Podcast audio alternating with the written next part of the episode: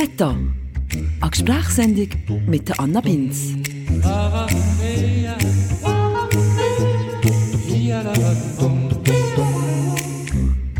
Hallo zusammen und herzlich willkommen zu der letzten Meta-Folge vor der Sommerpause.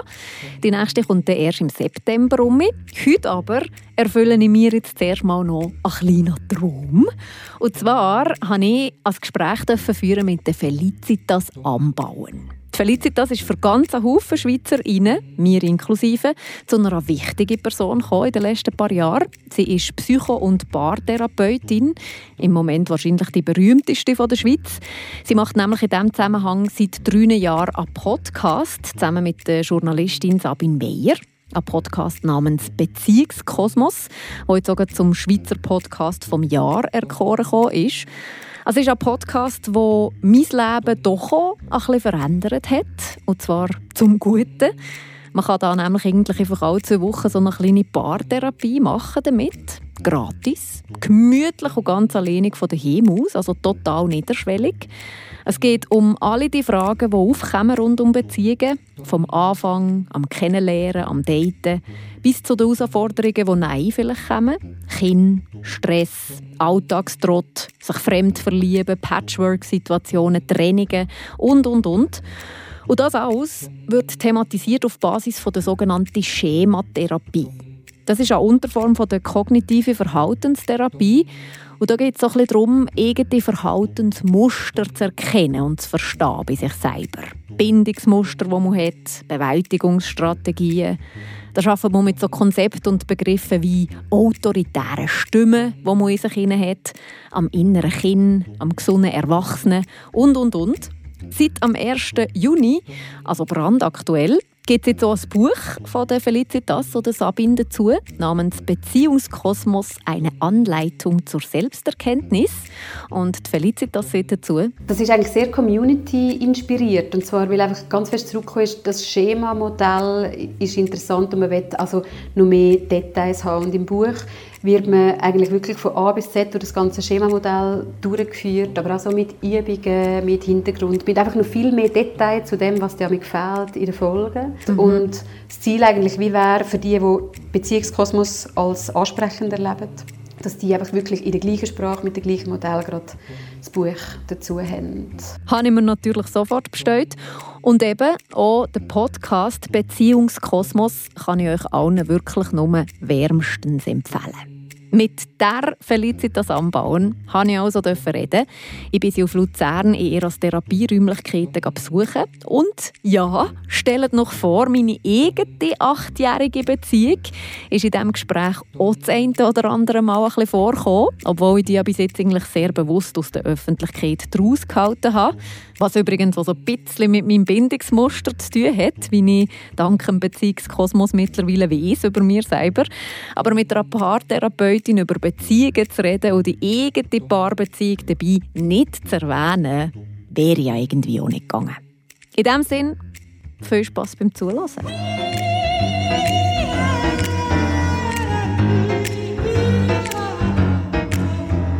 Ich habe es übrigens geliebt, also das ist eine super äh, Art, um etwas herauszufinden über Menschen, zu sagen, äh, ich mache ein Interview mit einer Paartherapeutin, was würdest du gerne hören? da habe ich sehr viel Spannendes erfahren über sehr viele Leute.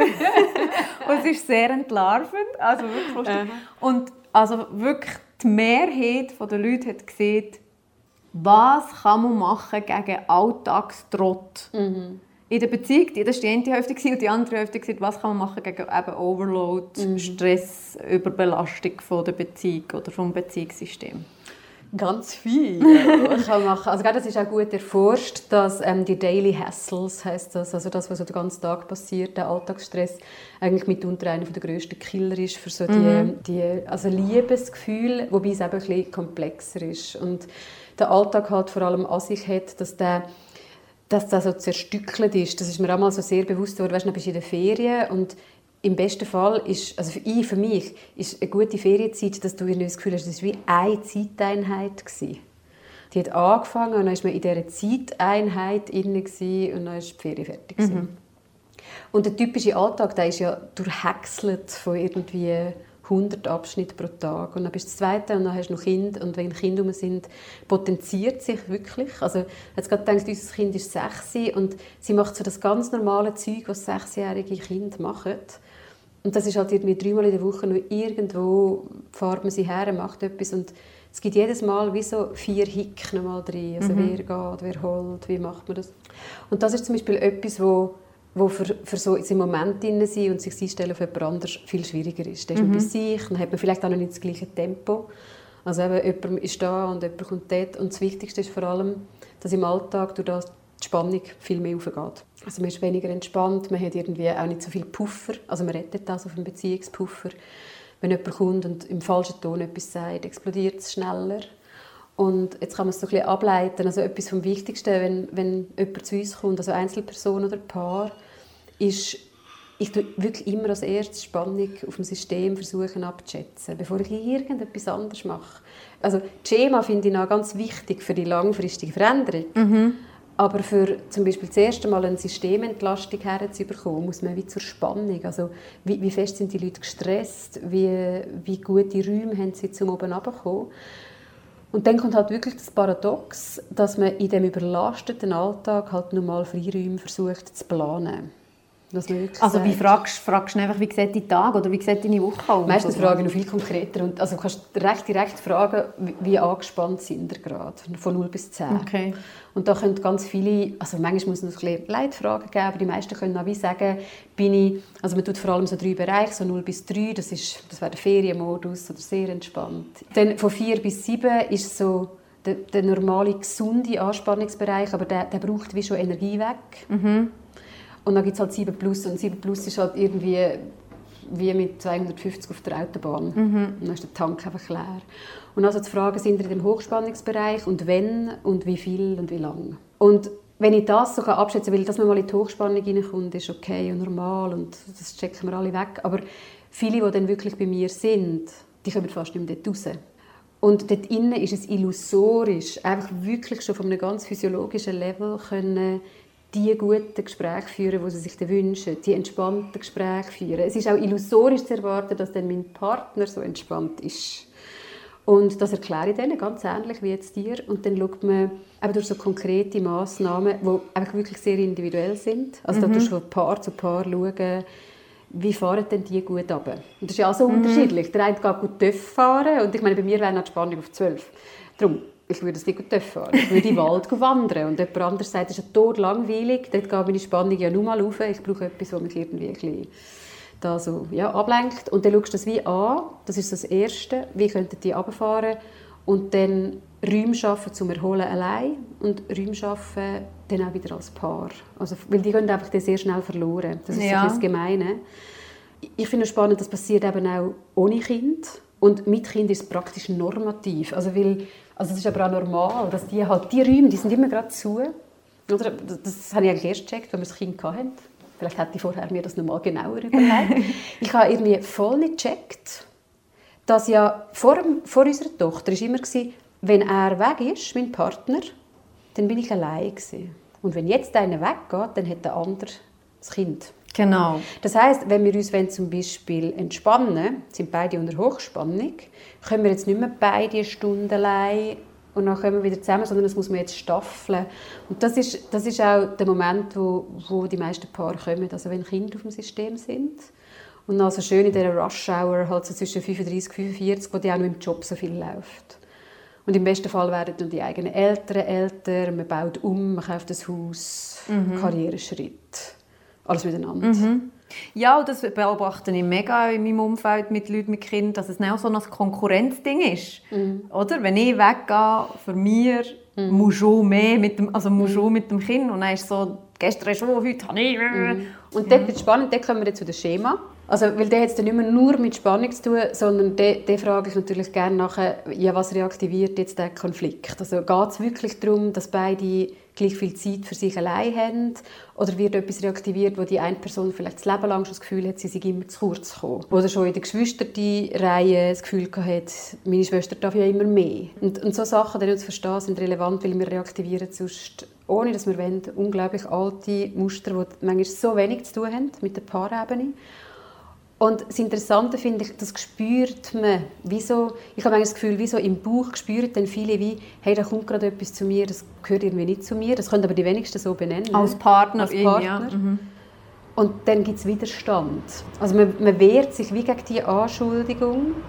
Und eigentlich eben zu Recht, weil es wäre vielleicht etwas, was zum eigenen Vater oder zur eigenen Mutter gehörte. Aber mein Eindruck ist, wir spüren so auf einer, ja, wie so auf einer intuitiven Ebene, hey, da wird gerade etwas bei mir deponiert, was nicht zu mir gehört. Und das sind und ganz viele Paarkonflikte haben halt die Komponente auch. Dort würde ich nachfragen, jetzt hat, hat irgendwie, nehmen wir ein Heteropärchen, sie hat das Gefühl, sie macht viel mehr und sie hat mich mehr mit der Care-Arbeit. Er ging immer noch dreimal ins Fitness wie vor der Schwangerschaft und sie muss um alles kämpfen. Und dann ist eben das eine zu schauen, ja, wie fest stimmt das auf dieser Organisationsebene, weil ja, es ist halt immer sehr spannend. Manchmal stimmt das, aber manchmal hockt vielleicht auch der Mann da, der, der dreimal ins Fitness geht und sagt, ja, aber ich sage ihr auch dreimal in der Woche, sie darf gehen. Und sie geht dann nicht. Und dann müssen wir wieder verstehen, was, was, passiert denn da? Wieso geht sie denn nicht? Meistens hat das ja auch wieder Gründe. Und also es gibt jetzt einen halben Podcast, wieso das so ist. Das wäre so die Systemebene. Und dann aber auch zu verstehen, gibt es einen alten Anteil, reaktiviert das etwas. Genau, das mache ich zuerst. Weil während wir das machen, erfahre ich ganz viel über ihre Schema. Ja. also wenn du über so etwas redest, ähm, wie man das macht, dann, also wirklich, dann kannst du eigentlich, wie so ich sage, man kann so Schema lesen. Wenn ein Paar zum Beispiel nur schon reinkommt und ähm, seine Paarkonflikte beschreibt, sagen sie zwischen den Zeilen die für mich relevanten Sachen. Also, mhm. Manchmal auch mit, mit Sachen, die sie gar nicht sagen, sondern es ist der Tonfall oder es ist das zwischen den Zeilen. Und, und eben zuerst würdest du einfach schauen, wie kannst du das System so ein entlasten. Und jetzt, wenn die zwei jetzt zu mir kämen, würde ich vielleicht vorschlagen, oder sie fragen, wie wäre es denn für dich, wenn wir würden, Frau, in dem Fall fix für dich zwei Abende auch reservieren, wo du dürftest zwei Stunden gehen. Und dann würde ich hören, was sie sagt, weil vielleicht findet sie das toll, vielleicht kommen aber gerade so Stimmen, die sagen, kannst doch nicht und schafft er das allein mit dem Kind und whatever. Aber dort wird es ja schon spannend, weil das wären ja dann so Sätze, die man gut hinterfragen müsste. Und manchmal ist es aber auch so, ist, das frage ich meistens mittlerweile konkret, dass gerade Frauen, die kleine Kinder haben, eigentlich sich wünschen, man dürfen nicht schon wieder müssen zu gehen, allein raus ins Yoga, sondern allein daheim zu sein. Das habe ich glaube ich, das erste Frage, als ich selber kennengelernt habe weil meine grösste Erholung findet statt, wenn ich alleine daheim mhm. bin, bei mir. Mhm. Und das ist der Case, der fast nie zutrifft. Mhm. Und dann zum Beispiel, wie zu schauen, kann man so Räume strukturell schaffen. Und die würde man wirklich dann in die Agenda schreiben. Was weiß ich, Samstagnachmittag, zwei bis vier, ist einfach er zuständig, mit dem Kind rauszugehen. Und sie muss aber sich können darauf verlassen. Das ist wichtig, das muss wirklich so ein Commitment sein, dass sie das auch hat. Mhm. Also, das ist das Beispiel, das manchmal kommt, also allein daheim sein ist etwas Grosses oder einfach sonst so das Erholen, also in der Badwanne zum Beispiel. Und dann macht es halt einen Unterschied, ob sie in der Badwanne sitzt und sich entspannt und sie hat Ruhe oder ob dann gleich halt zehn Minuten ein Kind also reinkommt, das wäre Worst Case, den haben wir nicht abgeschlossen. Oder man hat abgeschlossen und das Kind klopft draussen. Mhm. Und ja, auch noch blöd wäre, wenn jetzt der Partner würde kommen und sagen, ah, es hat halt geklopft, das will halt zu dir, ich kann jetzt gerade gar nichts machen. Mhm. Also dann muss er einfach in dieser Zeit schauen, dass die Kinder nicht bis zu den Türen vom Badzimmer kommen. Mhm. Und da gibt es ja auch irgendwie nicht viel Schönes zu reden, sondern das wäre dann sein Teil. Mhm. Weil sonst ist es eine Alibi-Übung, dann kannst du es gerade lassen. So, also jetzt nehme ich eins. Halligalli Intermezzo Glöckli ist das. Das hat meine Sicht auf die Welt verändert, meine Tochter. Mhm. Meine Tochter hat wirklich mir ganz eine frische Weltsicht eröffnet. Einerseits auf Entwicklungsspielräume und andererseits auch auf genau die Bereiche, die viel länger sind, als ich vorher gedacht habe. Gerade im Punkt Frau sein und Mutterschaft und wie viel freie Wahl man hat. Also als Beispiel? Also positiv zum Beispiel, dass ich gemerkt habe, wie, wie viel Mut sie mir gegeben hat. Also durch die Rolle von ich bin jetzt da und ich möchte das Menschen möglichst gut durch die Welt begleiten, habe ich Lebensentscheid getroffen, die ich glaube, ohne sie nicht getroffen hätte, wie zum Beispiel mich selbstständig zu machen. Und das hat meine Welt mega verändert. Mhm. Und negativ eben so gedacht habe, ich habe wirklich Feminismus erst gecheckt, nachdem ich Mutter geworden bin. Ah, das sagen so viel. Das macht, ja. mir, das macht mir zum Mutterwerden nicht schmackhaft. Nein. Und wenn ich das wüsste, was ich jetzt schon weiß, weiß ich nicht, ob ich das Kind bekommen habe. Ja. Aber das Gute ist, ich würde sie nie mehr hergeben, weil ich finde sie fantastisch. Mhm. Das sagen auch alle, ja. Ja, siehst du jetzt.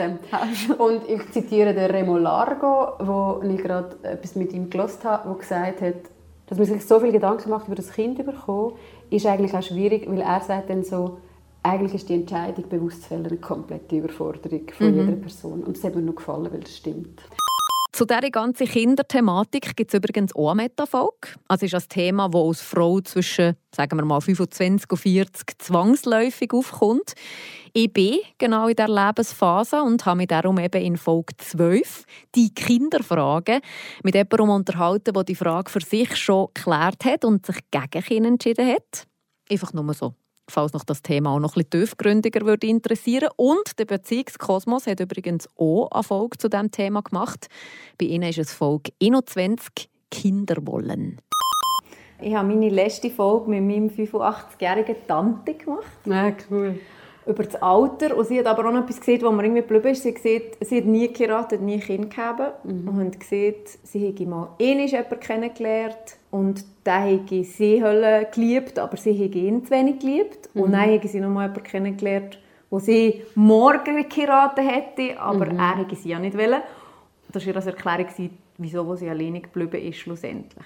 Weil es eigentlich wie nicht gepasst hat. Und das ist auch etwas, was ich dafür rede. In meinem Umfeld, so, wie viele Leute gibt es überhaupt passende mhm. für jemanden? Oh, ich würde ja so gerne immer schon zurückfragen, ja, was denkst du denn? Aber jetzt bin ja ich gefragt. Das würde ich eigentlich dann immer zuerst machen, weil ich finde es nur spannend zu wissen, aus welchem Modell aus die Frage dann auch gestellt wird. Also meine Theorie ist, dass wenn man gut reflektiert und gut therapiert vielleicht ist, dass es sicher mehr Leute gibt, die man könnte eine Beziehung haben. Aber das geht auch nicht ganz auf, weil es braucht ja eigentlich auch noch so ein das gewisse Etwas eben. Oder schon mit meinen Single-Leuten reden das mm. noch oft so, er ist super, mm. so im Kopf stimmt alles, aber es prickelt wie nicht. Ich müsste ihn doch jetzt lieben. Genau, genau. Also dort gibt es einfach verschiedene Erklärungsmodelle und das eine von, also das brutalste, was es gibt, finde ich, es gibt eine Person und dann hast du gemeint, du hast dich gefunden, dann klappt die Beziehung nicht und dann hast du irgendwie ein Narrativ, da finde ich jetzt niemand mehr mhm. und das wäre auch einfach absolut weder meine Erfahrung noch mein eigener Glauben oder meine mhm. Einstellung. Ich glaube aber auch, es gibt nicht eine unendliche Anzahl von Menschen, wo es einem leicht fällt, sich selber können sein und gleichzeitig auch zu wachsen. Also für mich ist das mitunter etwas vom Wichtigste in einer Beziehung, dass ich das Gefühl habe, ich muss mich nicht verstellen mhm. und dass ich gleichzeitig das Gefühl habe, ich darf mich verändern. Das übrigens eine Schlüsselaussage, wo wir dann später auch noch mal darauf zurückkommen. Ganz wichtig offenbar für eine gute und gesunde Beziehung.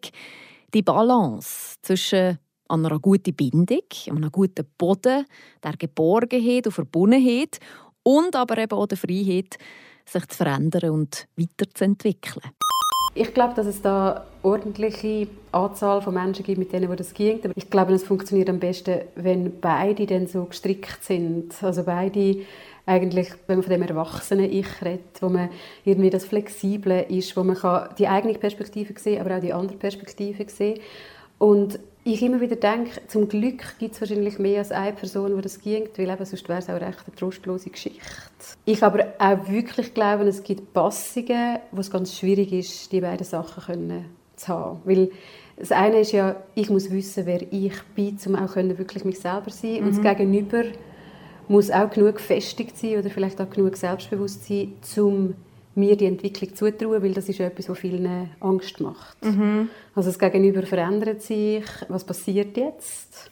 Und dann kommt es wieder darauf an, ist es eher so die klassische Version, das ist ja also die klassische Beziehung, wenn man das so will nennen, ist ja, wir sind ganz fest beieinander, es ist sehr exklusiv und fast so bis zu Manchmal hat man schon fast den Eindruck, du bist mein Besitz oder wir haben da ganz einen hohen Anspruch und dann ist die Entwicklung oft sehr gefährlich gewesen. Und bei der Generation von denen, die jetzt heute vielleicht so mit 20 plus minus sind, erlebe ich ja oft wie fast das Gegenteil. Mhm. Also sobald es irgendwie eng wird, wird das nicht mit «Ah, jetzt ist es eine Beziehung», sondern ähm, «Jetzt muss ich irgendwie schleunigstens mich daraus rausziehen, weil jetzt wird es irgendwie mhm. zu eng».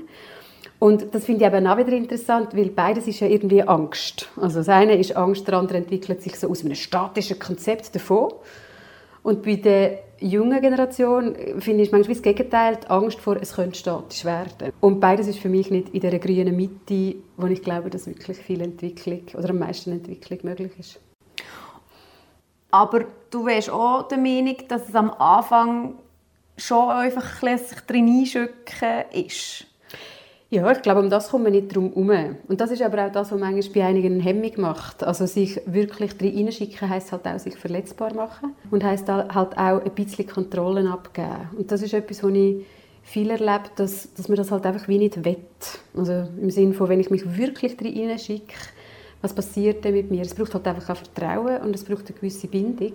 Und ich finde, mit den mit den Datingformen, die heute vorherrschen, ist das ja auch eine Herausforderung. Also ich habe im Kopf, wie viele die sagen, ja, soll ich mich jetzt da voll reinschicken? Und ich bin nicht ganz sicher, wie viele andere sind nur am Start. Und was ich auch interessant finde, viel auch die Angst vor Gesichtsverlust. Also wenn ich mich jetzt reinschicke und dann will er oder sie mich doch nicht, oh, weißt wie peinlich.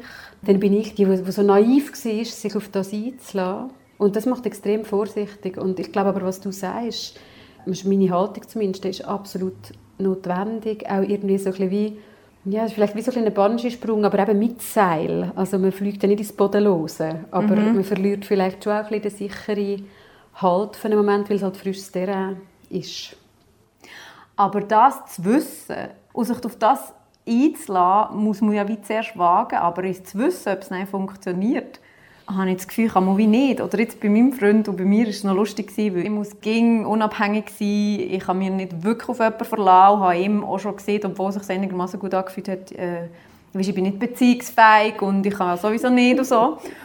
Und er hat dort aber einfach auf einer ganz, also jetzt, wenn wir darüber reden, wie wir zusammengekommen sind, sieht er wie so, du hast einfach so gut geschmeckt. Mhm. Und ich kann das irgendwie nicht erklären, aber er hat, er hat dort wie nicht nachgelassen, weil es für ihn auf einer anderen Ebene wie klar war. Und das ist so, das passt wie so nicht zusammen. Also ich war voll im Kopf und er redet da von irgendwelchen chemischen, weiß nicht was. Ja, und das sind absolut zwei verschiedene Ebenen und ich glaube, es läuft viel mehr noch so dazwischen ab und ich finde es sehr interessant. Ich habe den Eindruck, wir haben auch eine Tendenz entwickelt, das eben alles zu überrationalisieren. Mhm wo also das Thema ist von weißt, wie viel Reflexion und Analyse und Wissen und nur mehr Wissen aneignen. Ich mache gerade Anführungs- und Schlusszeichen, weil, weil es oft auch gerade im Internet einfach pseudowissenschaftliches Wissen ist und Halbwissen und sehr verkürzt. Und ich habe extrem erlebt, wie, wie das nun mal verunsichert. Man macht es, um eigentlich mehr Sicherheit überzukommen.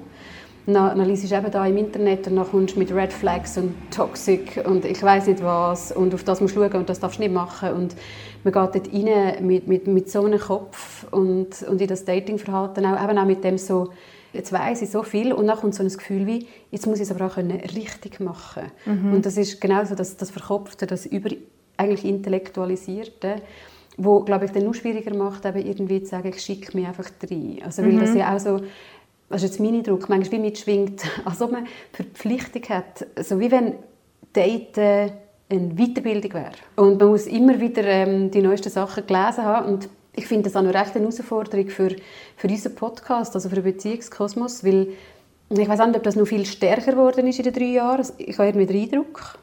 Also, als wir angefangen haben, habe ich irgendwie nicht das Gefühl, dass ich alles schon so überpsychologisiert. Aber mhm. vielleicht bin ich auch dort wie noch so ein bisschen weniger drin gewesen. Und ja, ich manchmal auch denke, ich will ja wirklich den Leuten etwas mitgeben, aber ich will ihnen nicht nur einen zusätzlichen Stein in den Rucksack geben, wo sie jetzt auch das auch noch überlegen müssen. Nein, jetzt kommen sie noch mit Bindungsmustern, von dem haben sie noch gar nicht etwas gesagt. Und jetzt kommt das.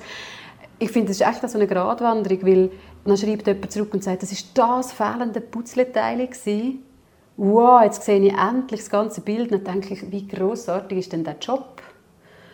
Und dann schreibt jemand anders oder sagt im Workshop jemand, die Arbeit hört ja nie auf, es kommt immer noch mehr, was man an und müsste machen. Und ja, ich dann manchmal auch schon Podcast-Verbot gegeben habe. Mhm. Also wirklich einfach einen Monat kein Podcast, kein Buch, nichts. Jetzt einfach mal bei sich bleiben und halt spüren, was es passiert. Und auch dort kannst du wieder unterscheiden, aus welchem Modus rauskommt das. Weil wenn du eben aus dem, also ich nenne es mittlerweile oft einfach den grünen Bereich und gar nicht mehr so ein erwachsener Ich. Oder weil mhm. immer alle, was ist denn gemeint?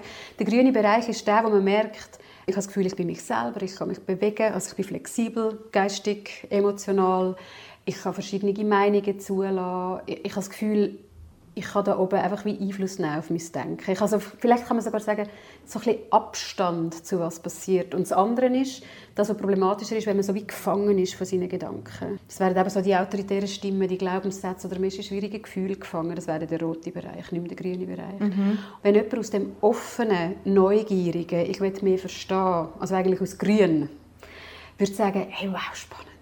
Und, und merken, dass das erweitert mein Denken. Die Reflexion über das ist, ist, etwas, das ist ein Teil, das ich jetzt schon lange gesucht habe. Und es gibt aber auch das andere. Jemand ist zum Beispiel unglücklich als Single und fragt sich, was könnte der noch machen. Und dann wäre es nicht mehr der grüne Bereich, sondern dann kommt so etwas Drängendes über, etwas so Zwingendes. Dann ist man eigentlich in einem sogenannten Überkompensationsmodus. Mhm. Ich muss einfach ganz viel sammeln, vielleicht wenn ich nur mehr sammle, dann geht es. Mhm. Und das ist eigentlich der Moment, wenn jemand aus dem Modus rauskommt, das ist der Moment, wo ich sage, und jetzt mal durchschnaufen, hersitzen, von mir das Handy ausschalten oder mal aufschreiben, was durch den Kopf geht oder etwas ganz anderes machen, vielleicht nicht mit dem Kopf. Also das ist so für mich die Lösung, wo ich am Schluss wie gesagt habe, ich kann nicht die Verantwortung übernehmen, aus welchem Modus die Leute unseren Podcast hören.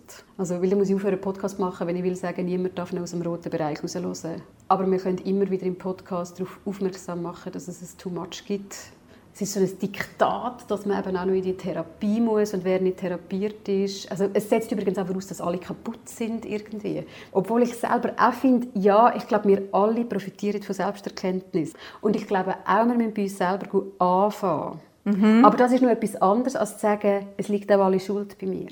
Das ist mhm. einfach ein riesiger Unterschied.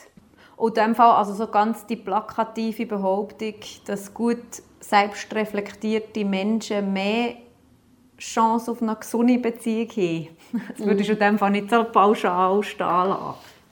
Nicht pauschal, aber ich glaube, ich würde tendenziell ich würde schon zustimmen. Also, weil, aber wie gesagt, ich finde wichtig, wirklich zu differenzieren. Ich finde, ich würde mir sehr wünschen, es würden sich alle mit sich beschäftigen.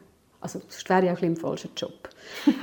aber ich wünschte mir, sie könnten Abstand nehmen von diesen drängenden Anteilen, die noch immer sagen, wenn du nicht weitermachst, längst nicht. Also irgendwann weiß man, wie es sich anfühlt, wenn man so in die Zangen hineinkommt. Und bevor man das aber checkt, interpretiert man das als, der muss ich jetzt in dem Fall mehr, weil die sagt mir ja, mach mehr. Und wenn man das irgendwann checkt, kann es sein, dass man spürt, jetzt kommt, mach mehr, mach mehr, mach mehr und wirklich sagt, jetzt sollte ich glaube ich einfach mal schnell durchschnaufen und die Spannung mhm. ein bisschen oben runterkommen lassen. Das ist eine, finde ich, von der wichtigsten Skills und gehört für mich schlussendlich eben zu, zu dieser Selbstentwicklung dazu. Wie würden dich deine Liebsten beschreiben? Ich glaube, die würden sagen, ich sei aufmerksam und interessiert. Es sei mir nicht egal, wie es ihnen geht und was sie brauchen.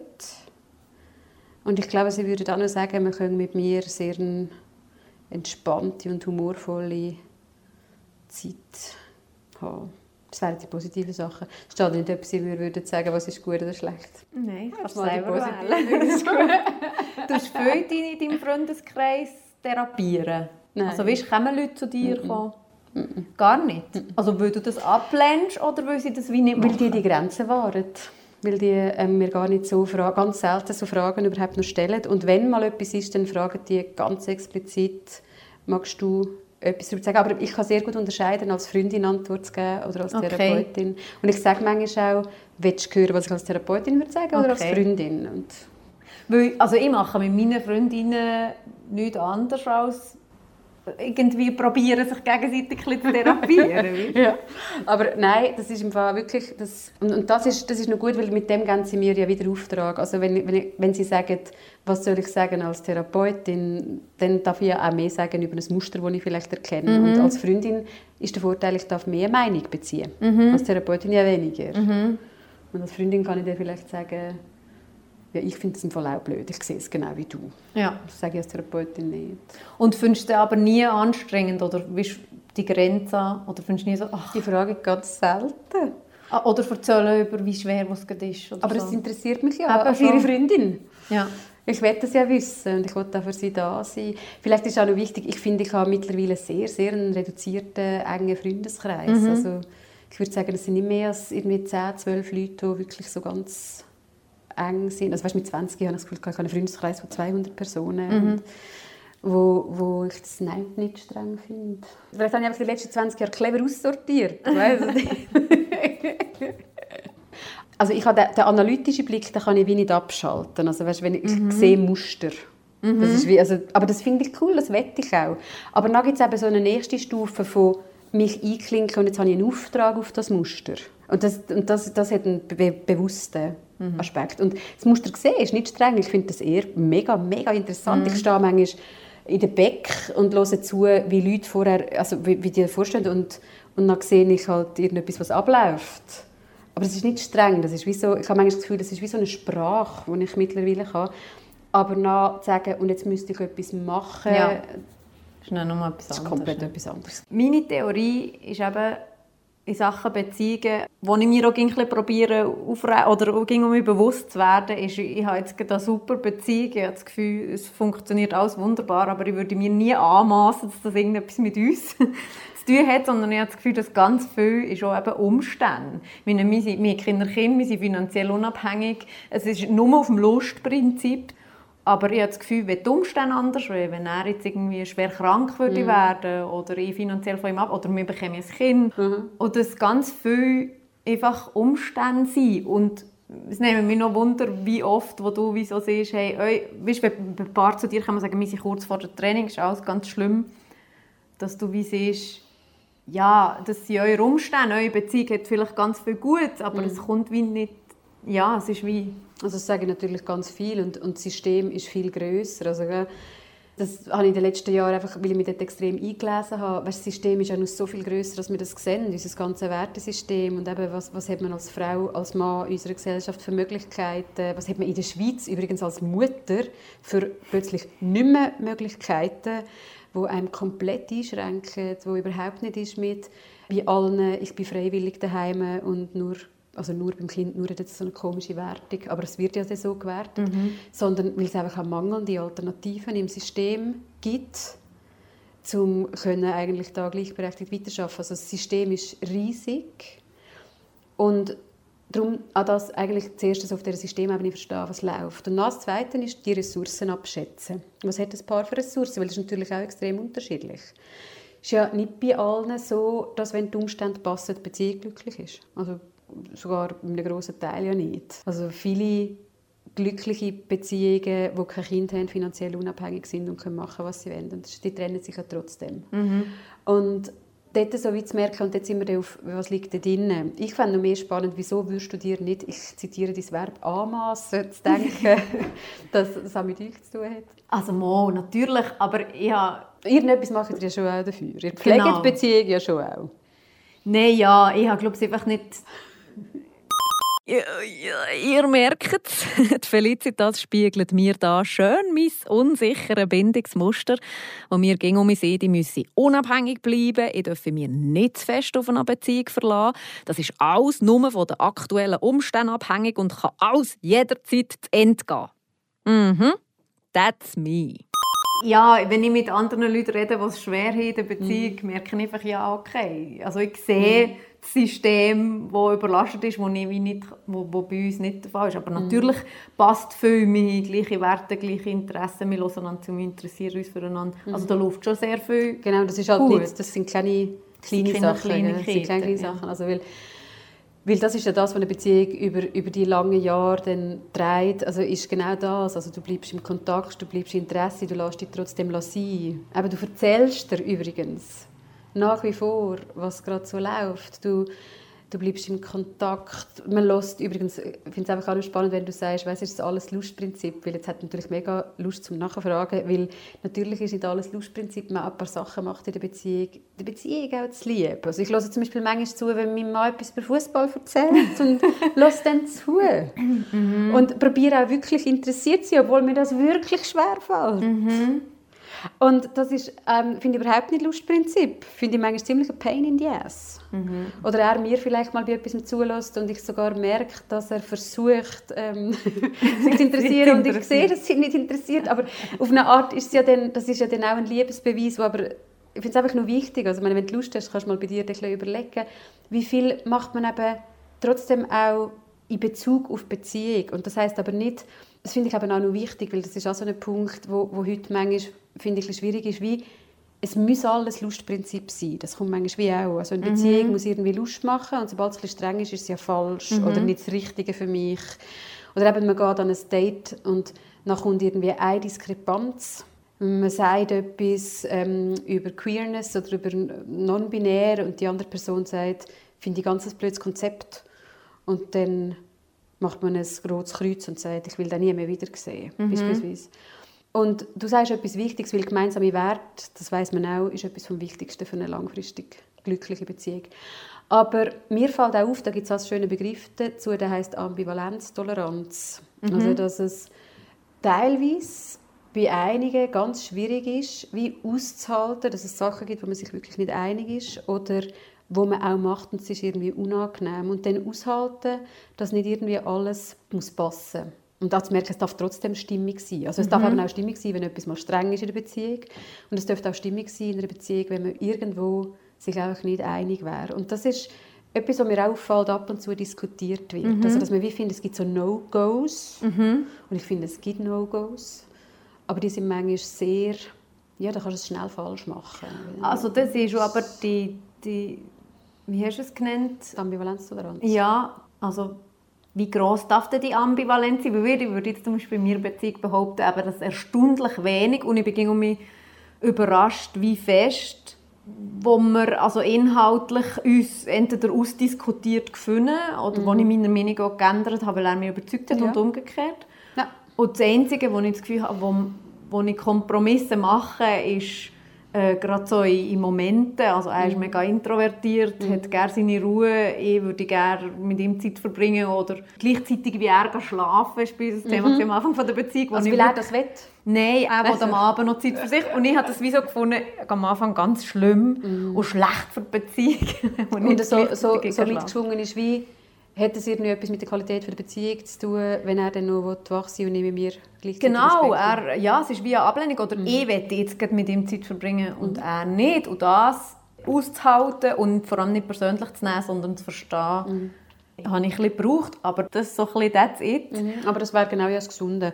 Und was du ja gesagt hast, also Weißt, wie groß darf die sein? Mhm. Das ist wirklich eine schwierige Frage, weil mhm. da sind die Leute ja wieder anders. Und wenn jemand ganz fest Mühe hat, schon bei kleinen Diskrepanzen, mhm. ist vielleicht dann der Zielwert auch nicht gleich groß wie bei jemandem, der halt schon von Anfang an mega groß die Ambivalenz kann aushalten kann. Also es gibt einfach Leute, die sehr viel mehr können mit der, also man redet die Ambivalenztoleranz und dann gibt es also die Unsicherheitstoleranz. Also das beschreibst du ja gerade. Jetzt bin ich wie nicht sicher, macht das etwas mit unserer Beziehung oder nicht? Und dann ist es halt interessant, ob du dann seinen Wunsch akzeptierst und trotz der Unsicherheit gehst du schlafen und auch kannst schlafen. Oder ob dich das so verunsichert, die Befürchtung, es könnte auch mit der Beziehung zu tun haben, dass du, und es gibt wieder verschiedene Lösungen, entweder nicht gehst schlafen und ihn zutextest, zutextest, zutextest und er zieht sich immer noch mehr zurück. Oder du gehst ins Bett, aber es dreht und dreht und dreht. Du kannst bis am Morgen um 5 Uhr nicht einschlafen, bis er endlich kommt. Oder eben, du kannst ins Bett und schlafst einfach ein. Und das sagt zum Beispiel schon etwas aus darüber, wie gut kann jemand umgehen mit so Situationen, die wie nicht klar sind. Und es hilft einfach, wenn man dort so eine gewisse Toleranz hat, mhm. weil es manchmal auch so wie Pufferli sind. Gell? Weil mhm. wenn du dann dich zurückziehst und irgendwann hast gecheckt, ah ja, die Beziehung ist stabil, sie hat offenbar wirklich nicht mit mir zu tun. Und ein anderes Paar hat sich vielleicht an dieser Situation am Schluss getrennt. Und was ist denn, aber, also ich habe das Gefühl, bei solchen Sachen kann, ist, fällt es mir einfacher, bei so schlafen und so Sachen, als mhm. jetzt inhaltlich. Also mhm. ich wäre wahrscheinlich jemand, würde ich sagen, wenn er sagt, queer mhm. ist Bullshit. Bullshit, das wäre für mich ein Grund, mhm. also ein Red Flag. So. Ja, also weißt, wie, wie, wie ambivalent, wie viel Ambivalenz darf und muss? Oder würdest du mir jetzt probieren, ein bisschen zu biegen und sagen, ja, geh doch gleich nochmal mit mir? also, es kommt darauf an, wo wir stehen. Wenn es am ersten Date ist und er würde irgendwie am Laufmeter Sachen raushauen, wo man sich merkt, oh, okay, das ist eh nicht kompatibel, man ist so weit auseinander bei so wesentlichen Sachen frage ich mich halt einfach, will man trotz vielleicht dem genialen Chemie-Cocktail, den man da hat am Anfang will man das, aber ich, ich will gerade nur mehr sagen, ich wäre vorsichtig mit so wie dieser Checkliste, wenn man wie sagt, es gibt so ein paar Sachen und die dürfen nicht sein, weil man kann ja auch Leute, du hast es vorhin in einem anderen Kontext gesagt, man kann auch jemanden überzeugen oder in ein Gespräch hineingehen und dann, also wenn ich jetzt nur mich anschaue, ich habe in den letzten zehn Jahren oder zwölf Jahren, als ich jetzt mit meinem Partner zusammen bin, also das, ich bin deutlich eine andere Version von mir mhm. wie vor zwölf Jahren und das hat viel auch mit ihm zu tun. Mhm. Und ich habe es auch schon an anderen Orten gesagt, zum Beispiel, dass ich mich sehr fest jetzt mit Feminismus und dem ganzen auch soziologischen befasse. Also ich weiß nicht, ob ich mit jemand anderem wie mit ihm überhaupt auf den Trichter bin. Also wer oder so schnell, wo er irgendwie immer gefunden hat, ey, da musst du im Fall mal herschauen. Also, mhm. Und ich habe das System dahinter halt so gar nicht gesehen. Wie wir alle, gell? du hast die Brille an und immer schon drinnen gelebt. Und wo jetzt er vielleicht beim ersten Date hätte ich Sachen gesagt, die er vielleicht gefunden hat. Mhm. Okay. Also ich meine, es ist nicht so lange her, wo ich gedacht habe, also Frauen haben in unserem System viel mehr Handlungsspielraum. Mhm. Und das impliziert immer, dann bist du auch selber die schuld. Und wenn ich jetzt nur schon für die erste Folge Beziehungskosmos wieder höre, habe es nie mehr gelost über Mental Load, mhm. Ich würde heute ein paar Sachen revidieren mhm. und sagen, sorry, ich muss noch etwas anfügen. Das stimmt, bedingt. Und jetzt müssen wir noch mit einbeziehen, dass mhm. eine Mutter nur 14 Wochen ähm, Schwangerschaft, nach der Schwangerschaft einen Mutterschaftsurlaub hat. Es macht halt einen Unterschied. Dass der Mann nicht einfach nicht will, sondern wenn der Chef ihm sagt, wenn du dann dein Pensum reduzierst, wir haben in dem Fall schon auch noch andere, die gerne befördert werden und so. Und dass es einfach so ein gewisses System, ein Systemdruck gibt, wo ich mhm dort noch viel weniger gesehen habe. Und ich merke auch, das ist noch lange nicht fertig, dass man jetzt heute sagt, wahrscheinlich in drei Jahren genau wie das Gleiche über heute sage und würde sagen, also zum Beispiel finde ich im Moment habe ich gerade so die Eye-Opener über den ganzen Klassismus. Und ich irgendwie denke, klar weiß ich, was es ist und ich habe auch schon oft von dem gehört, aber das ist wie wenn immer wieder jemand so, würde so eine Schicht wegnehmen und ich immer wieder denke, wow, dort auch. Und als Nächste, ui, das habe ich noch gar nicht, gar nicht so mir bedacht. Und dann zu merken, jetzt reden wir von mir als Person, also als Frau und Partnerin oder Mutter, aber natürlich dann auch als Therapeutin. Also wie oft habe ich schon eine Diskriminierungsebene von einer Klientin oder einem Klienten einfach gar nicht gesehen und bin dann auch nicht darauf eingegangen, weil ich sie gar nicht gesehen habe. Und ich sage es, äh, zum den Bogen schlagen, schon auch offen zu bleiben, dass wir uns verändern können. Und darum habe ich gefragt, wo ist es? Jetzt bist du acht Jahre mit ihm zusammen. Und ich nehme an, ein gutes Fundament und dann wird die Diskrepanz, die man aushalten, im Normalfall grösser. Mhm. Genau, wie wenn man jetzt zum Beispiel eine monogame Beziehung führt, ist das ein Unterschied oft, ob irgendein Vertrauensbruch nach zwei Monaten stattfindet, mhm. als nach 20 Jahren. Ja, und ich habe jetzt so das Gefühl, bei uns ist es so, eben, bei den meisten Themen kommen wir nie mit etwas ein, sagen, hey, Rassismus, und nein, wenn wir auf diskutieren und man lässt sich zu und man entwickelt sich zusammen weiter. Mhm. Aber ich kenne nicht so ein paar, und dann kommen wir vielleicht in die Dinge, wo du vielleicht mal würdest auch sagen, dann funktioniert es wie nicht mehr. Wenn man wie merkt, im Thema Rassismus entwickelt sich der eine einfach nicht weiter und will da gar nicht mehr darüber reden und es ist ging schwierig. Mm. Aber wenn ist es nicht mehr, nicht mehr einfach nur Ambivalenz, Toleranz, sondern Red Flag eben. Ich habe ein großes Grinsen im Gesicht, weil das dann absolut nicht an mir ist zu entscheiden. Ja. Also darum ist es so eine coole Antwort. Aber Es gibt Leute, die irgendwann entscheiden, wir leben aber einfach mit dem. Also, weil es, also es ist zwar streng, aber ich will mich nicht trennen oder ich kann mich nicht trennen oder ich mag auch nicht mehr kämpfen. Und ich habe am Anfang von meiner Therapietätigkeit noch viel mehr das Gefühl gehabt, ich müsste dann irgendwie sie darauf aufmerksam machen, dass das doch aber ganz blöd ist. Und jetzt mittlerweile auch viel mehr, weißt, wie akzeptieren, wo ist das Paar oder wie entscheiden sie. Also dass zum Beispiel ein Paar, wo wo wirklich wenig Spielraum zur Entwicklung nur frei ist, selbst wenn sie das auch wir entscheiden, wir bleiben aber trotzdem zusammen. Und ein Teil von mir würde sagen, ja, dort ist es erreicht, dort muss man doch jetzt etwas machen, weil vielleicht ich an dieser Stelle für mich das erreicht wäre. Aber das ist so ein wie, das muss noch ein Paar auch wie für sich herausfinden. Ich würde jetzt zum Anfang von unserem Gespräch zurückkommen. Ich finde es einfach schwierig, wenn man nicht mehr sich selber sein kann und es gibt auch keinen Entwicklungsspielraum mehr. Also wenn ich jetzt gewisse Themen gar nicht mehr ansprechen darf, mhm wo aber ganz, ganz relevant für dich sind. Mhm. Und du müsstest, um die Beziehung aufrechterhalten, du das nicht mehr sagen, mir kommt gerade in Sinn, ich bin, bin etwa 24 gewesen, dann bin ich mit meinem damaligen Freund in Paartherapie, weil es schwierig war. Und dann hat der Paartherapeut am Anfang gesagt, was ist mein Auftrag? Und dann ich so, okay, was ist echt unser Auftrag? Und also, dort haben sie nicht gecheckt, bin ich noch mit im Studium gewesen. Dann will er eben hören. Also eigentlich er hören, dass wir sagen, wir wollen uns beide können weiterentwickeln und ich aufnehmen, dass währenddem die Beziehung auseinandergeht. Und wir sind dann so ein bisschen, so ein bisschen betröppelt da gestanden und er hat irgendwann gesagt, ich nehme fast jeden Auftrag an, außer dass er mir sagt, wir wollen um jeden Preis zusammenbleiben. Okay, ja. Und das ist mir so sehr geblieben und das habe ich oft dann auch gesagt. Also, dass ich, einfach wenn ein Paar kommt und mir sagt, mein Auftrag ist, also meine als Therapeutin, wir wollen einfach zusammenbleiben, wo ich manchmal dann einfach sage, das passt nicht mit meiner ethischen Haltung zusammen. Aber trotzdem dürfte dann ein Paar das entscheiden, zusammen zu bleiben. Aber vielleicht wäre dann dort Therapie mit mir Mhm. fertig. Weil, also das ist auch ein Phänomen, das ich sehr oft sehe, dass Paar ich bin ein bisschen Fan von sich trennen. ich bin auch die in meinem Freundeskreis, die allen ging angeraten hat, sich zu trennen. Nein, aber also, ich finde, manchmal man hält auch viel zu lange aus, aber eben, das ist vielleicht auch mein Muster, von wegen unabhängig und es muss Lust machen, und sonst ist es nicht mehr gut. Ja, das ist, das ist dein Muster, das reinkommt. Also, es darf nicht zu lange Unlust machen, sonst muss man gehen. Ich bin dann Fan von Trennen, wenn man sich trennt aus dem richtigen Motiv. Und beides, was du gerade gesagt hast, wäre wieder eben nicht immer, also es gibt aber wieder den grünen oder den nicht grünen Bereich. Zusammenbleiben, obwohl man merkt, man kann sich nicht mehr entwickeln, finde ich einfach einen höheren Preis. Aber wenn das jemand will, dann dürfen sie das machen. Und manchmal gibt es aber auch das Gegenteil, nämlich sich trennen, sobald es mühsam wird. Und das ist auch nicht der grüne Bereich. Weil, ich weiß nicht, ob das schon fast so ein bisschen altmodisch stöhnt, aber einfach eine Beziehung, es ist nicht zu erwarten, dass die halt immer vorwiegend aus dem Lustprinzip heraus sich anfühlt. Und es wird Phasen geben, wo es streng ist. Und es wird Phasen, gerade wenn man so eine typische Biografie hat mit Kind und ich weiß nicht was. Und es wird Phasen geben, wo man sich so ein bisschen wie langweilt aneinander, vielleicht auch nervt, etc.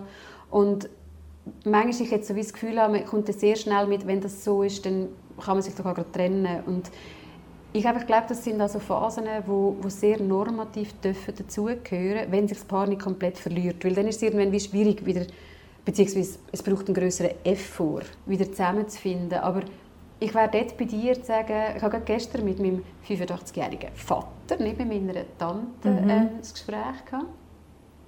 Und es ist darum gegangen, ja, er war fast 60 Jahre verheiratet und so. Und also er hat sehr wertfrei gesagt, also nicht im Sinne von, heute trennen sich ja alle, aber mehr so beobachtend, so, ja, aber ich meine, heute viel mehr, die sich trennen. Und der Amel, mein Partner, ist auch am Tisch gewesen, dann haben wir so über das geredet.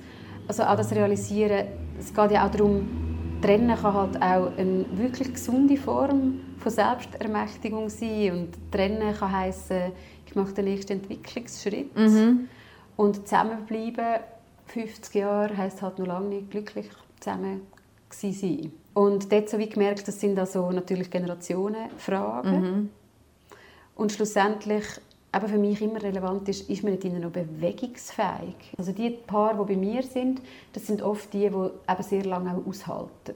Und im Nicht-Therapie-Kontext, also mehr so im Workshop-Kontext, sie sehen ja kürzer, ähm, erlebe ich durchaus schon auch das, wo ich denke, es geht manchmal auch darum, also das eine ist der Hedonismus, wo ja teilweise auch so, aber eben, und das finde ich manchmal problematisch, postuliert wird als, wenn du nicht hedonistisch lebst, dann irgendwie verkennst du irgendwie eine Seite von dir, dann lässt dich unterdrücken oder ich weiß nicht was, ich weiß nicht, vielleicht würdest du noch anders ergänzen.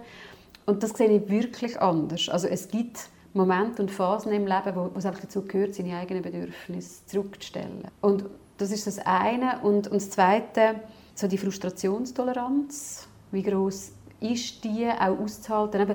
Das ist aber so eine Frage, die man stellen kann, wie lange dürfte eine Beziehung nicht gut laufen, bis man sich trennt. Und dort schon auch manchmal dabei hören, hey, wenn es doch scheiße läuft, musst du doch gehen. Und dort fällt mir schon auf, frage mich sonst die 20 Jahre nochmal, ich habe das Gefühl, der Bereich vom Aushalten ist deutlich kleiner geworden. Und ich glaube, das hat damit zu tun, dass wir anders erzogen werden. Weil die bindungsorientierte Erziehung hat den Vorteil von der Bindungsorientierung und hat manchmal den Nachteil, dass das Aushalten müssen von aversiven Emotionszuständen sehr früh abgeklemmt wird. Und dort braucht es halt auch einen gesunden Bereich. Und wenn ein Kind halt ganz fest gelernt hat, dass sein Bedürfnis und seine Wünsche ganz schnell wird auf das reagiert und wenn nicht reagiert wird, wehre ich mich und dann wird darauf reagiert, mhm. dann haben wir das auch als Erwachsene in einer mhm. Beziehung. Und das finde ich einfach sehr spannend zu beobachten. Aber da beobachte ich noch. Ich finde, wie, ich weiß wie nur zu wenig, aber wenn ich manchmal denke, da hockt das 30-jährige Paar von mir und das 60-jährige, die unterscheiden sich fest in dem Aspekt mhm. oft. Spannende Beobachtung, kann ich mir gut vorstellen, dass das etwas hat. Auch zu diesem Thema, der bindungsorientierte Erziehung, wo heute ja so ein bisschen en vogue ist, gibt es übrigens eine Metafolge, Folge 20 mit der Susanne Eschlimann, Thema Erziehung. Wenn du dir selbst ein Kompliment machen müsstest, welches wäre das? das ist so der Klassiker, aber irgendwie nimmt man es nie raus, weil ich irgendwie... Ich finde, dass man mit mir selber sehr gute Gespräche führen kann. Und ich finde, ich lasse mir immer noch gerne zu. Und für das würde ich mir Danke sagen. Ich finde es vor allem faszinierend, dass du noch nie, ja, das hat mich darum jetzt heute Wunder genommen, ob es ungeschnitten, ob du irgendetwas siehst, wo ich so finde, mm, mm. Das ist jetzt auch nicht passiert. Und gerade der Beziehungskosmos ist ja ungeschnitten. Also es ist einfach Aber das habe ich mich auch noch ja, gefragt. Ja. Es wird gar nicht geschnitten. Wir haben, glaube ich, auf 70 Folgen zweimal etwas geschnitten. Mhm. Einmal habe ich den Namen von meiner Tochter gesagt, den ich nicht mhm. sagen will. Und, und einmal ist etwas über meine Mutter, das ich gefunden habe. Ich weiß nicht, ob sie will, mhm. dass sie das gesagt hat. Mhm. Ja. Ja, ich kann das Kompliment auch geben.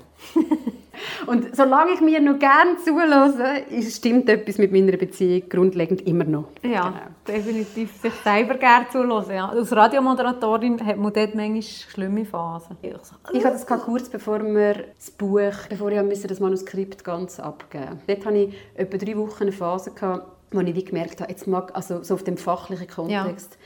Ich mag es nicht mehr ja. hören. Und es ist immer das Gleiche. Ja. Und dann, weil du bist ja durch diese Seiten durch und durch und durch. Mhm. Und dann hatte ich irgendwie einen Workshop gehabt und wirklich, am liebsten hätte ich gesagt so bla bla bla.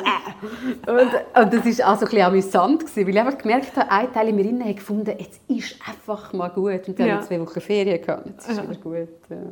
Ähm, aber was wir jetzt noch, noch nicht besprochen haben, ist das andere, und das ist fast mehr noch als mhm. ähm, der Stress in der Beziehung, ist die Langweile oder so ein bisschen der Alltagstrott. Ich ganz mhm. viel wissen. Ja, und dort wäre eben die Ritualisierung von so Momenten, die man miteinander verbringt. Also wo man zum Beispiel halt eben schaut, also weil Alltagstrott, dann müsst ihr natürlich wieder nachfragen, was heißt denn das? Also heißt das, es passiert zu wenig Spannendes? Heißt das, es passiert einfach zu viel, also an Sachen? Mhm. Heißt das, wir haben zu wenig Zeit, das Zweite? Heißt das, ich habe zu wenig Zeit für mich allein? Also dort würde ich zuerst wie so ein bisschen raussondieren, von was reden wir überhaupt, wenn jemand Alltagstrotz sagt. Mhm. Zum Beispiel in meiner Beziehung mit meinem Partner, und das ist mega cool, dass das etwa ähnlich ist, wir lieben einfach relativ kurz aufeinander so Szenenwechsel. Das ist etwas, also im Idealfall in unserer perfekten Welt, wir haben ein paar Jahre lang immer alle zwei Wochen sind wir hier gewesen, und zwei Wochen zu Ulm, wo er dort noch gelebt hat. Also wir haben keine Fernbeziehung mehr sondern wir sind zusammen hin und her pendelt. Mhm. Und viele, die das gehört haben, haben so wie gesagt, ah, streng. Mhm. Und ich habe gesagt, das ist das, was macht, dass es ganz sicher nie langweilig wird. Mhm. Und das Coole war, das ist jetzt dann der Link zu deiner Frage, weil die Umgebung immer gewechselt hat, habe ich auch die Beziehung immer spannend gefunden. Mhm. Also weil wir das wieder können wie nutzen als wieder so auch Ansporn für Beziehung und das würde ich wie so ein bisschen fragen. Also was fehlt? Fehlt der positive Anreiz? So coole Sachen, Wechsel, Spannung? Oder heißt Alltagstrott langweilig, ich bin so erschlagen vom immer gleichen, monotonen? Und dann eben so irgendwie zu schauen, also mit oder ohne Kinder, mit Kindern ist es einfach noch schwieriger zu planen. Wo hat man das Zweite? Ruhe, und das heisst nicht, ihr müsst herhocken und drei Stunden miteinander reden, sondern wo machen wir wieder irgendeinen frischen Impuls? Und vielleicht einmal her sitzen als Paar also wenn die jetzt zuhören, auch einen Tipp haben Ich finde es mhm. zum Beispiel spannend, mal aufzuschreiben als Paar, wie holen wir uns neue Reize in die Beziehung? Weil das macht, machen ein Paar ganz unterschiedlich. Mhm. Einige gehen zusammen klettern, andere gehen shoppen, andere gehen reisen. Andere, was weiß ich, hören Literaturclub und reden neu über Bücher. Und muss jetzt schauen, wo hole ich mir Reiz? Ich meine das jetzt auch positiv, weil Reiz kann ja beides sein. Rein und wie könnte man das ein bisschen ritualisieren? Wie könnte man gewisse Sachen, die uns gut tun, einfach regelmäßiger machen? Weil das tönt so langweilig und so fad. Aber gute Beziehungen haben gut etablierte Rituale. Mhm. Und zwar für das, was mühsam ist, aber auch für das, was eben gut tut. Mhm. Das heißt, es bringt halt vielleicht wirklich immer die gleiche Person den Güssel raus. Aber man hat auch einmal in der Woche oder einmal im Monat irgendwo einen Raum blockiert für coole Sachen. Ich verstehe auch Alltagstrott im Sinne von, man hat sich nicht mehr zu sagen oder, oder Und man, weiß, ging schon oder Satz. Man mag nicht mehr, genau. Ja. Oder man weiss, aber auch dort finde ich das so spannend, wenn, wenn jemand sagt, ich weiß schon, was die Person als nächstes sagt, dann denke ich mir immer, ja, aber in dem Fall haben zu wenig neue Sachen auf dem System, wo man reinbringt. Und dort hast du halt, finde ich, einfach Spiel. Und für das musst du eben nicht Podcast hören oder lesen, obwohl das, das bei mir ist, was vor allem der Reiz reinbringt.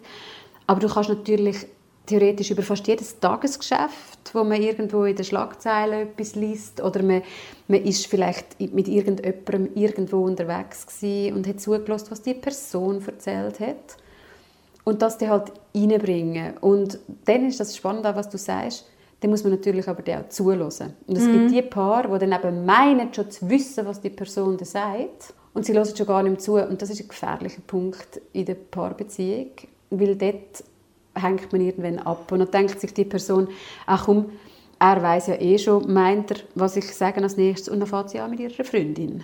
Nur noch über das reden. Was nicht per se schlecht ist, weil ich finde, man braucht mehr als eine Bezugsperson. Aber wenn es dann ausgelagert wird aus der Beziehung, dann, ist so wie, dann, dann nimmt man deren sozusagen unten den Boden weg. Und also ja, man kann auch mal herhocken und das kann auch eine Person allein, für das muss man nicht Zweite sein. Was bringt bei uns so Sparkle rein? Weil das ist so unterschiedlich. Oder eben, es muss ja nicht reden, jetzt bei uns ist es glaube schon auch thematische Sachen. Eben, habe ich um ein Buch gelesen und dann reden wir um über das. Aber es kann ja auch sein, irgendwie eben, ist doch nicht Sport oder... Voll, voll. Ja, oder gut, wir haben also etwas, wir haben geschmunzelt, wir tun manchmal schon ganze Reisen planen und wieder verwerfen, einfach weil wir das Reiseplanen so spannend finden. wirklich? Und es gibt Leute, die das manchmal so ganz komisch finden und denken, nein, schade, aber jetzt haben wir doch schon drei Reiseführer gekauft und so. Und dann ist aber irgendwie die Reise schon fast gewesen und dann ist, ist irgendjemand auf etwas anderes gestoßen und sagt, aber das wäre auch cool. Und ähm, also, wenn wir das nicht gleich würden wahrnehmen, das wäre so etwas, wo ein anderes Paar würde sagen, ey, das ist für mich ein komplett No-Go, jetzt, jetzt haben wir doch das geplant. Du weißt ja selber nicht, was du willst. Und wir merken, wie, uns geht es offenbar manchmal fast mehr um das Spinnen von der Idee, als um die Umsetzung davon, beispielsweise. Und das müssen wir wie ein Paar schauen, was, was bringt das so ein Sparkle rein. Und dann nebst dem Neuen, das sind ja positive Reize, eben noch schauen, gibt es regelmäßige Ruheräume, Einzel und das Paar. Ja, weil so das Längweilen, sich aber einem Partner längweilen und eben gar nicht mehr so mögen zulassen, das ist schon etwas, was ich erschreckend viel ja wahrnehme, dass ich wie so merke, der lässt gar nicht zu oder sie lässt gar nicht zu. Wie?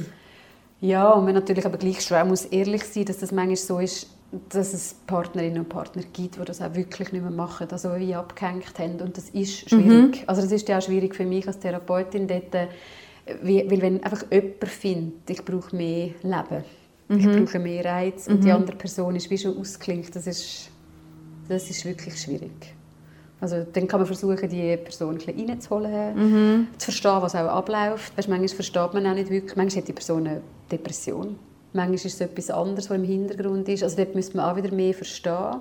Und ich finde auch noch interessant, das ist meine Beobachtung, so, gerade bei Frauen so um die 40, also so in meinem Alter, also das ist auch nicht Neues, das habe ich erfunden, das ist also also wenn man viel so von der Midlife-Crisis geredet hat, aber ich will es aber gar nicht negativ konnotieren, sondern es- ich finde es extrem spannend, dass so 35, 40 passiert oft so ein mega, nur einmal einfach Umwälzung, was sind meine Werte, was sind meine Ziele, was will ich.